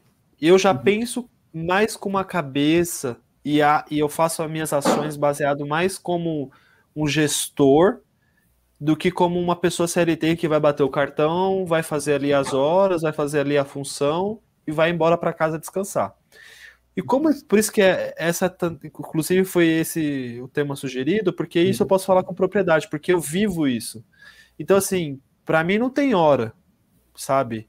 Eu respondo meus clientes 11 horas, meia-noite, eu estou trabalhando. Para mim, assim, é, eu acho que é, essa é uma fase que eu posso me dedicar ao trabalho, entendeu? Ao sucesso no trabalho.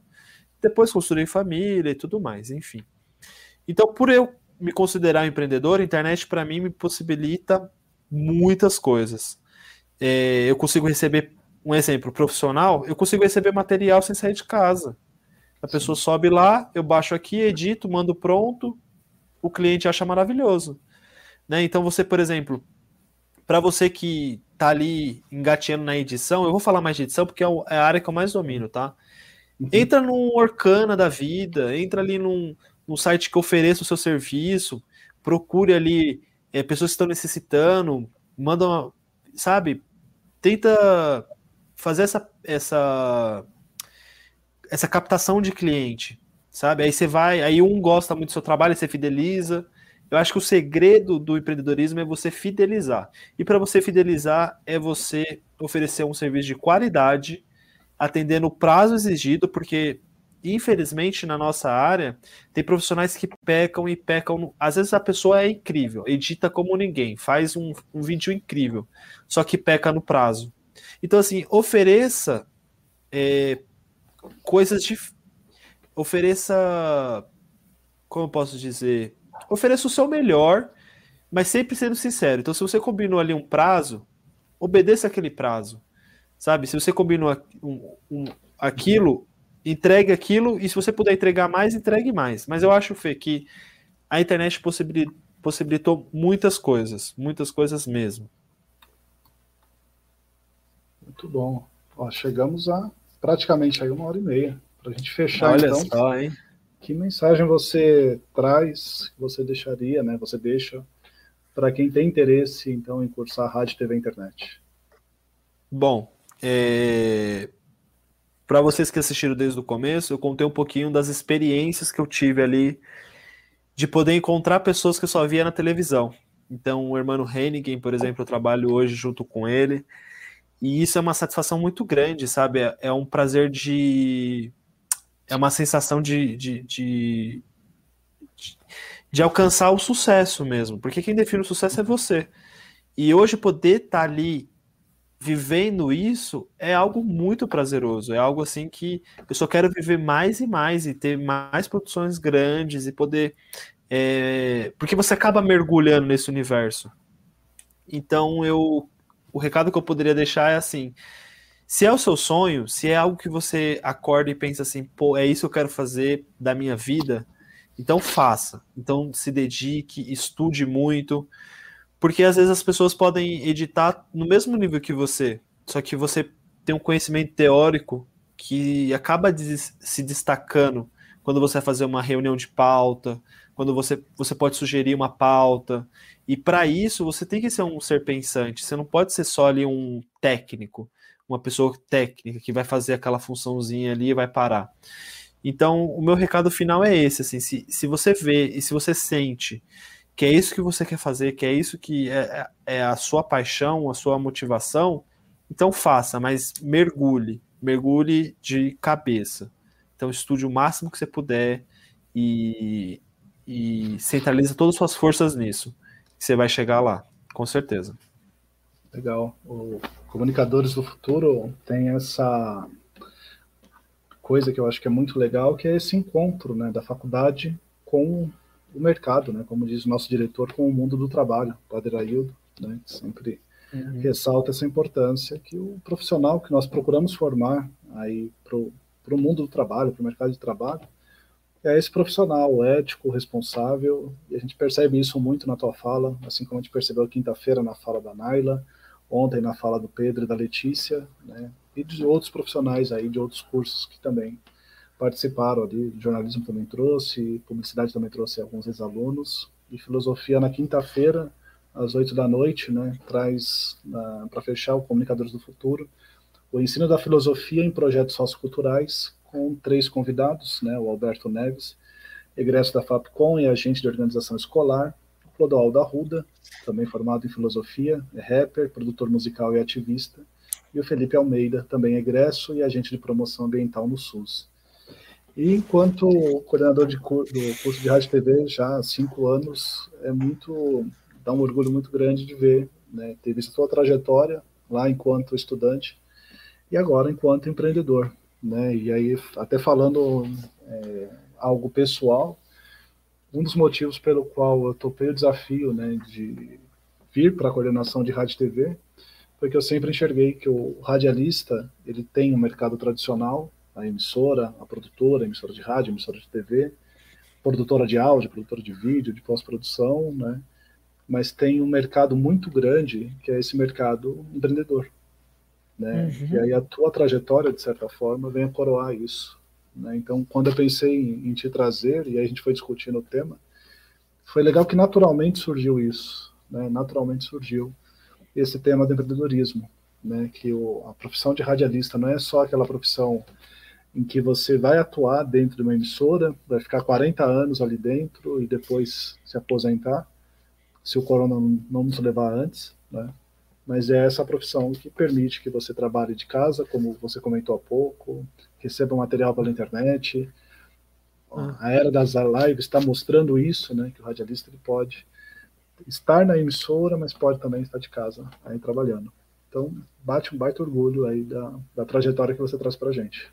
Parabéns, Bruno. Muito, muito obrigado, Fê. Muito obrigado pelo convite, de me dar essa honra de estar aqui falando contigo sobre um pouquinho desse mercado, porque assim, por mais que eu naveguei ali em diversos setores dentro do mercado audiovisual, eu não vou conhecer tudo nunca, nem você, nem ninguém. Mas só, só o fato de você ter a experiência e saber o que você gosta, o que você não gosta, já, já vale muito. Então, assim, muito obrigado. Eu concordo com a sua fala, eu acho que é uma área que dá para empreender muito e tem poucas pessoas pensando nisso. E, e dá, por exemplo, dá para você empreender só em casamento. Então você cria uma produtora específica só de casamento e você vai ganhar muito dinheiro.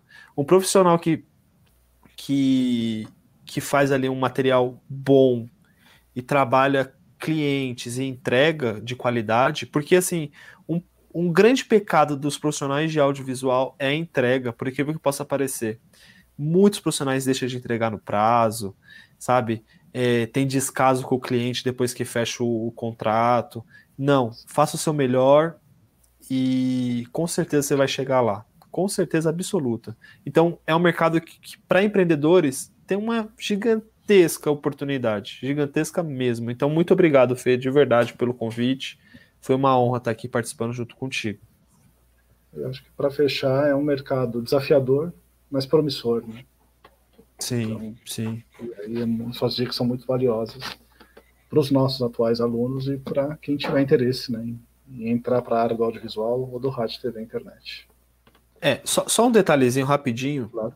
É, quando você quando, é você quando você é um profissional, vamos supor, um editor de vídeo numa emissora, você vai lá, vai bater o dedo, vai chegar duas, três matérias para você do jornal, um exemplo na área de jornalismo, você uhum. vai editar, você vai entregar ali, o, v, o, o VT vai, vai rodar no ar, legal, você cumpriu o que você tinha que a sua função. Quando você traz, quando você quer pensar em empreendedorismo, aí também existe uma gama de coisas que, infelizmente, também a faculdade não vai te ensinar, que você vai ter que aprender. Que é captar cliente, cuidar da sua parte financeira, é, emitir nota, ter um contador de confiança. Então, existe várias outras coisas que você vai ter que aprender para você poder empreender, né? Você não vai chegar aqui achando que você vai empreender da noite para o dia, que você não vai. Não é fácil. Você precisa saber quanto você ganha, como quanto cobrar, e são coisas que isso você vai aprender na prática, mas é uma coisa que vale super, super, super a, super a pena. Muito bom. Mas a gente no curso tem que procurar trabalhar isso, viu? Mudou do seu tempo é. Não, ó, eu vou. É, aqui deixo o meu, meu. Eu acredito que possa estar tá mudando, mas eu acho que deveria ter uma matéria ali para cuidar desse, desses elementos, sabe? Da pessoa que também está uhum. pensando em montar seu negócio. A gente teve em marketing com um professor muito bom, eu esqueci o nome dele, me perdoa, mas ele era muito bom, eu, inclusive eu até elogiava ele para você. Marketing cultural. É, depois eu te conto umas coisas. Tá. É. É, que ele realmente tentou é, ensinar como criar um. Como criar, como criar uma marca, sabe? Um conceito de marca, o, o famoso branded, o branded content. Você tem que uhum. criar esse desejo, sabe? E essa aula foi uma aula que eu levo até hoje para minha vida. Só esqueci o nome dele. É o William? Sim. Não lembro, não lembro. A gente conversa fora do ar. Terminando tá. a live, não sai, tá? A gente faz o fechamento. Tá. Mas era um prof... Ó, parabéns para você, professor. Obrigado. Né, agradecendo em nome um professor que não sou eu, mas mas como foi eu que escalei, então obrigado. É. Então é isso, pessoal. Obrigado a todos que acompanharam né, o nosso encontro com o Bruno Aguiar, egresso do curso de Rádio TV Internet, com o tema empreendedorismo no mercado de rádio, televisão e internet. Obrigado, boa noite, até a próxima. O Aula Aberta de hoje fica por aqui. No próximo e último programa sobre o Comunicadores do Futuro, você confere a palestra sobre o ensino da filosofia em projetos socioculturais com produção e redação de Thales Ribeiro, locução e sonoplastia de Isabelle Cabral e direção artística de Fernando Mariano. Essa foi mais uma produção da Rádio Fapcom 2021. Obrigado pela sua audiência. Até a próxima!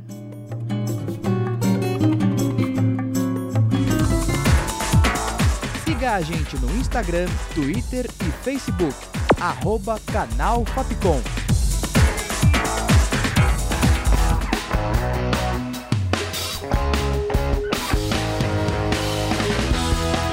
Rádio Fapcom. O som da comunicação.